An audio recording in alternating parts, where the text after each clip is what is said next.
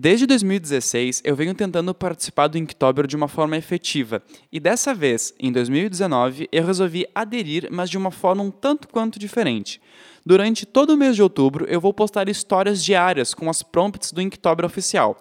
Para quem não conhece, Inktober é um incentivo ao desenho. É um desafio de 31 dias que acontece no mês de outubro. Então, fica de olho. Procura no Instagram, no Tumblr, no Facebook, no Twitter as hashtags do Inktober e Inktober Oficial para ver o que os artistas estão produzindo. Curtam, comentem, incentivem os amigos de vocês e mostrem para os outros o que essas pessoas estão produzindo. E principalmente, curtam as histórias. Beijo, amo vocês. Mini Trama apresenta Descuidado, escrita por e na voz de Arthur Z. Krause. Você se lembra quando a gente se conheceu? Era um fim de tarde, um daqueles veranicos de maio em que todo mundo sai de casa com suas calças e jaquetas e terminam o dia completamente suados, desejando a morte por não terem visto a previsão do tempo. Naquele dia, eu era esse desafortunado. Eram quatro horas da tarde e os meus olhos reviravam com o calor que fazia na cidade. Quando acordei, eu só pude aproveitar meus 5 graus Celsius por algumas horas, até que a temperatura subiu para incríveis 28 graus e eu virei o tio da camisa suada embaixo do braço que fica com vergonha de se segurar no ônibus lotado. Aquele que prefere cair em cima das pessoas, sabe? É, mas você não. Você estava de uniforme, com o cabelo arrumado e uma gravata borboleta, servindo os clientes com um sorriso estampado de orelha a orelha. Impecável como sempre.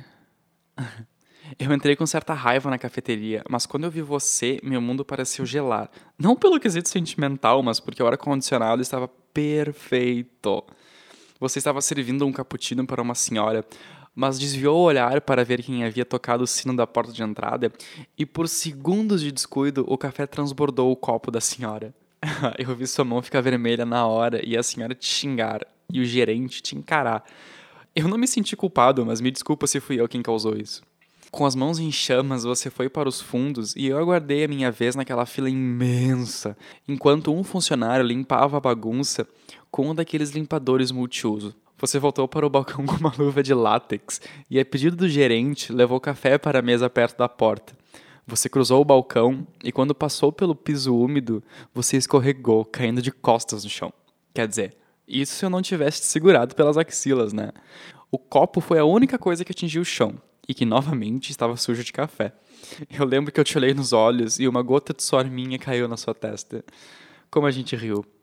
Naquela noite eu te encontrei no fim do expediente e nós saímos para jantar no cachorro quente de esquina. Nossa! Manchas de ketchup na camisa branca. Nós dois.